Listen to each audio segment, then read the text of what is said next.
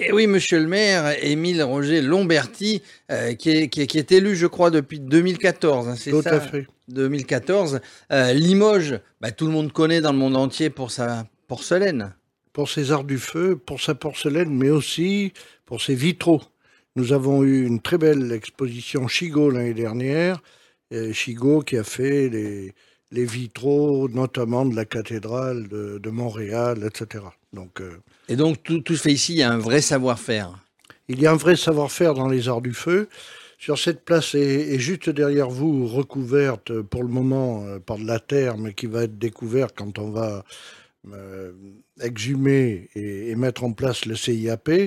Euh, il y a des premiers ateliers de verroterie du 8e, 9e siècle.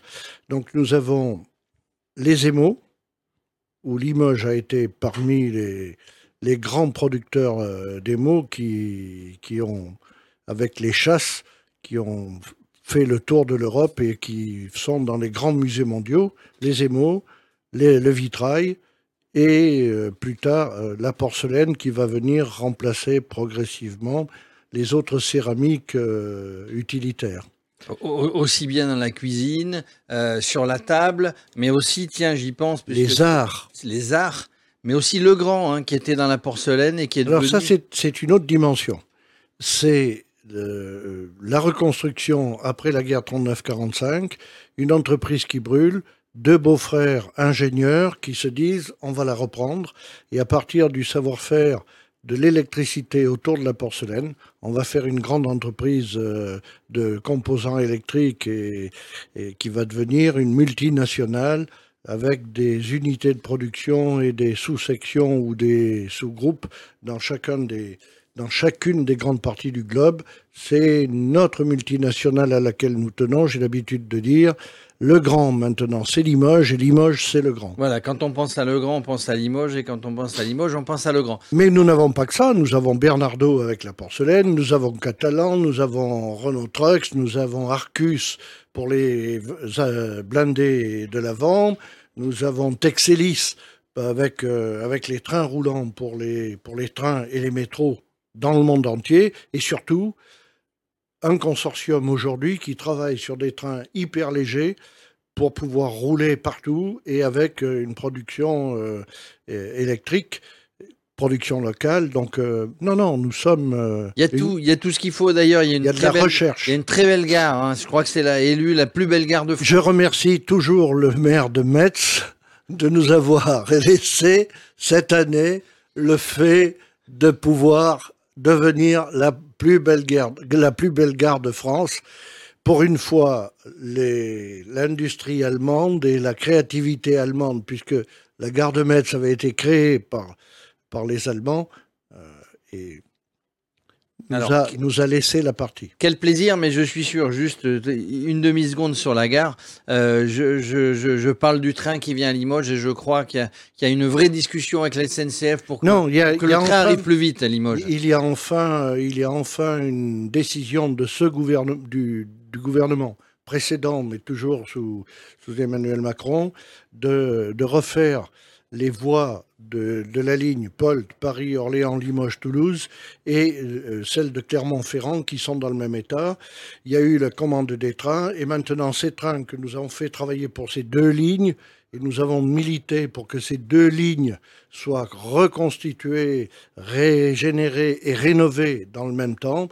Donc les, les trains qui vont être construits serviront aussi euh, pas, les mêmes, mais euh, les commandes seront faites à la même production de trains pour augmenter la production, pour mettre sur d'autres lignes, notamment un Paris-Marseille euh, et d'autres lignes qui doivent être euh, rénovées à côté des lignes TGV.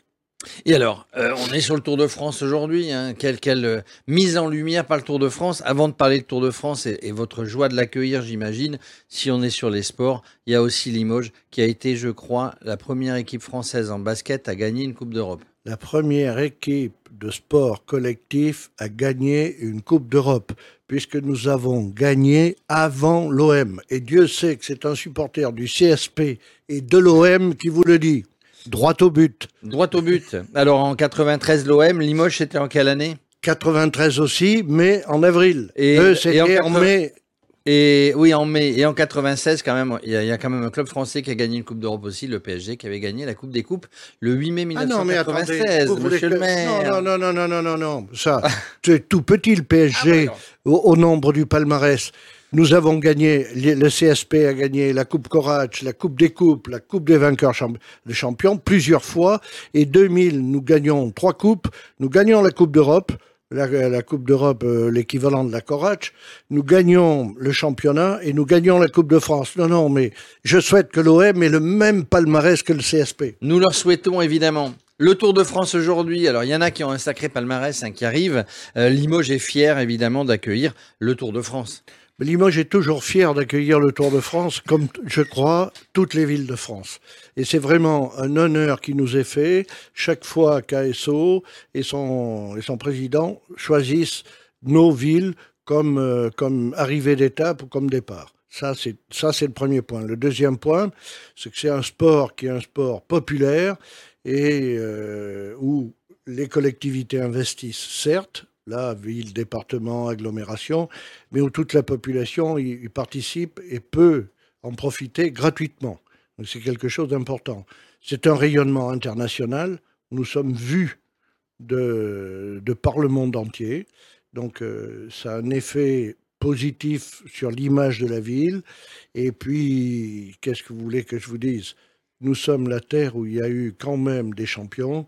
Et moi, toute mon enfance a été marquée par les Tours de France que j'écoutais, euh, petit paysan euh, dans le fin fond de ma campagne. Et euh, à la maison, il y en a qui étaient pro Anquetil. Et moi, déjà tout petit indépendant, j'étais pro Poupou. Poupou, Et j'espère que son petit-fils, Mathieu, va gagner aujourd'hui à Limoges. Imaginez que son, imaginez que son petit-fils euh, gagne à Limoges. Ça serait. Alors, je vais vous dire, je dirais salut Raymond. C'est un sacré clin d'œil qui te fait le petit. Il nous, Parce sur- que Raymond en était très fier. il nous surveille et demain, je rappelle, il y aura l'étape qui partira de Saint-Léonard, euh, Saint-Léonard de, de- Et je suis très heureux que l'arrivée se fasse à Limoges et que le départ se fasse dans, la, dans le lieu où Raymond Poulidor habitait, avait décidé de passer ses jours et où il les a quasiment terminés. Parce que c'est vraiment euh, emblématique. C'est emblématique du cyclisme français et c'est emblématique euh, de ce sport. N'oublions pas, Luc Leblanc, Agrigent, champion du monde. Évidemment, Lucho, euh, qui est sur le tour, hein, là, qui va s'arrêter, évidemment, ça doit lui faire très plaisir. de Limoges et le. Limousin, c'est un ami que j'apprécie beaucoup. C'est un ami du maire, hein, voilà, on l'aura bien noté. Alors, Alors, vous je précise que c'est un ami aussi de Radio Cyclo et de Radio Sport, puisque pour les deux premières années, non, je, je vous interromps, mais les deux premières années, il a commenté pour nous euh, et s'arrêtait euh, pour nous, pour l'étape également. Hein, euh, on appelait ça à l'époque les coups de chaud de Lucho, euh, et on doit le recevoir sur le- le- l'étape. euh, alors peut-être pas aujourd'hui, puisqu'il va être très pris, euh, puisque quand on arrive dans ces terres, hein, il y répond d'abord à ses amis direct. Et exactement, et exactement. Et mais on parle de son livre, hein, euh, Lucho, donc euh, qui vient de sortir, qui vient de sortir. Qui vient de sortir. Non, non, mais Lucho fait partie de la bande, hein, qu'on le sache, Il nous fait sommes partie. entre amis, comme on dit. Il fait partie de la famille, évidemment. Alors, vous parliez tout à l'heure des collectivités qui ont tout mis en place pour cette arrivée du Tour, Euh, la région, le département, la, la- la ville, évidemment. Mais en tant que collectivité, vous avez aussi une politique mobilité. La politique mobilité, bah, c'est que les gens puissent faire du vélo dans Limoges, aux environs, en toute sécurité. Vous savez, moi je suis un vieux grincheux. J'ai été habitué par une grand-mère qui me prêtait son vélo, d'ailleurs que j'ai cassé bien souvent. Euh, Aujourd'hui, nous sommes dans une théologie du tout vélo qui me déplaît au plus haut point parce que les gens oublient, quand ils font du vélo, qu'il y a des piétons. Je suis pour une vie et une ville qui soit le plus possible apaisée, où les piétons, les gens en fauteuil, puissent se déplacer tranquillement en sécurité. Derrière, que les vélos puissent se déplacer tranquillement en sécurité. Qu'on n'emmerde pas, comme disait Pompidou, nos concitoyens qui ont des voitures et que les transports en commun soient le plus adaptés, le plus cohérent possible pour faciliter la vie à tout le monde. C'est extrêmement difficile dans une ville comme Limoges qui avait beaucoup de retard pour se mettre dans la facilité de, promouvoir l'ensemble des mobilités, y compris des mobilités des gens en situation de handicap. Nous essayons de rattraper ce retard, et puis toutes les théologies et les oppositions sont contre-productives parce qu'elles créent du retard. Et je souhaite, moi, que nous développions le plus possible l'ensemble de ces déplacements doux, comme nous sommes en train de verdir la ville, comme nous sommes en train de récupérer l'eau, comme nous avons fait une ville qui est une ville nourricière, parce que aujourd'hui, avec le réchauffement climatique, nous devons nous adapter à la protection de l'air, à la protection de l'eau, à la protection des éléments, à la protection de la biodiversité. Pourquoi? Non pas pour sauver la planète, parce que la planète se sauvera d'elle-même, la planète, elle, vit une vie indépendante, mais pour sauver la vie à la surface de la planète. Ça, ça me paraît important. Donc, euh, je suis un amoureux du consensus et du travail et du respect réciproque de tous les usages, les uns vis-à-vis des autres, et de tous les usagers, les uns vis-à-vis des autres. En gros, euh, pas de guerre entre tous les, tous les utilisateurs de la route, de la chaussée, du trottoir. Pour que nous puissions, pour que nous puissions le développer correctement et que chacun y trouve sa place en sécurité et en courtoisie. Alors, Fabrice parlait euh, au préalable de la, de la Technopole, Technopole Esther. Euh, j'imagine qu'on peut y aller ben, en transport en commun, à vélo, en voiture, comme on veut, à pied. Tout à fait. Euh, en tout cas, c'est une belle Technopole. C'est une, c'est une vision qu'avait eue Louis Langequeux. Louis Langequeux est le maire, qui était pharmacien, qui était un grand résistant, qui avait voulu une université que De Gaulle lui a lui a annoncé, d'ailleurs dans la salle maintenant de la mairie, où il y avait un repas républicain qui porte son nom, salle Louis Longequeux, et De Gaulle s'est tourné vers l'épouse de M. Longequeux, il lui a dit, Madame, votre mari m'a demandé une université, sachez que vous l'avez. Derrière l'université, il pensait au développement économique et il pensait à la recherche et développement. Comment on passe de la recherche universitaire à la création de brevets et comment de la création de brevets, on passe au PME, puis au TPE, et on évolue. Donc euh, la Technopole a été voulue autour de ça comme lieu des incubateurs, comme lieu de recherche, développement très fort, couplé à l'université et couplé avec le, le monde économique.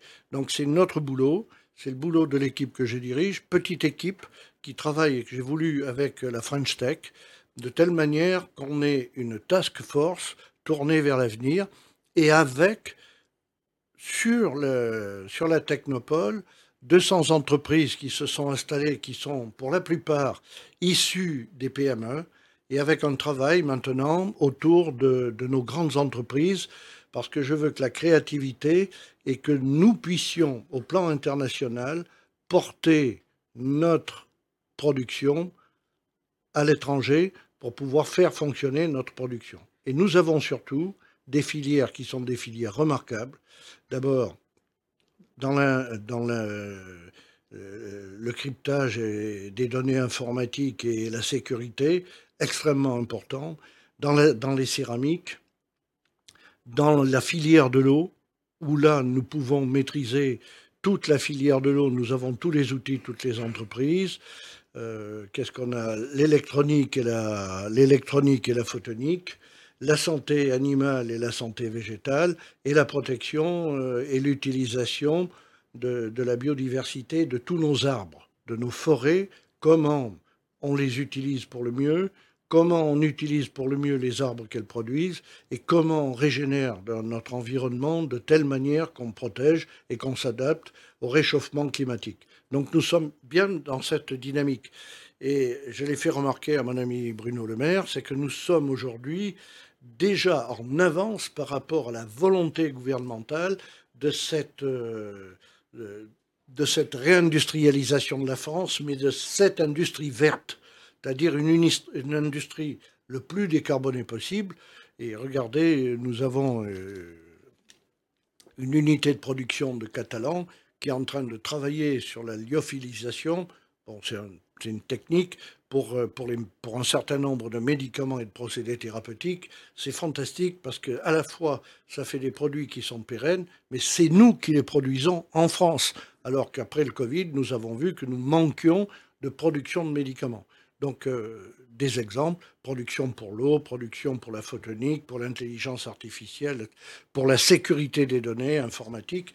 Donc nous sommes bien là-dedans avec du travail spécifique pour aider les créateurs de start-up à se développer à développer leur tissu de production et à développer leur structure, euh, comment dire, euh, financière, administrative, etc., pour les stabiliser, leur aider à bien fonctionner et faire en sorte qu'on ait une industrie qui bouge et que les brevets que nous fabriquons, que nous créons, que nous mettons en place ne soient pas rachetés systématiquement par les Chinois, les Américains et autres qui, nous, rachetant nos produits, nous les vendrons par la suite parce qu'ils sauront les produire.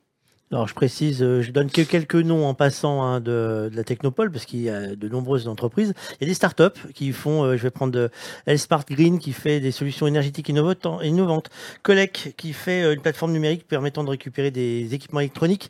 là on parle de recyclage, hein, pour donner une seconde vie ou les recycler. Facility, alors eux ils vont faire une, une adaptation des sites web pour les, tout ce qui va être déficience, confort visuel, moteur cognitif, temporel, internaute pour ceux qui ont de la dyslexie ou ceux qui sont malvoyants.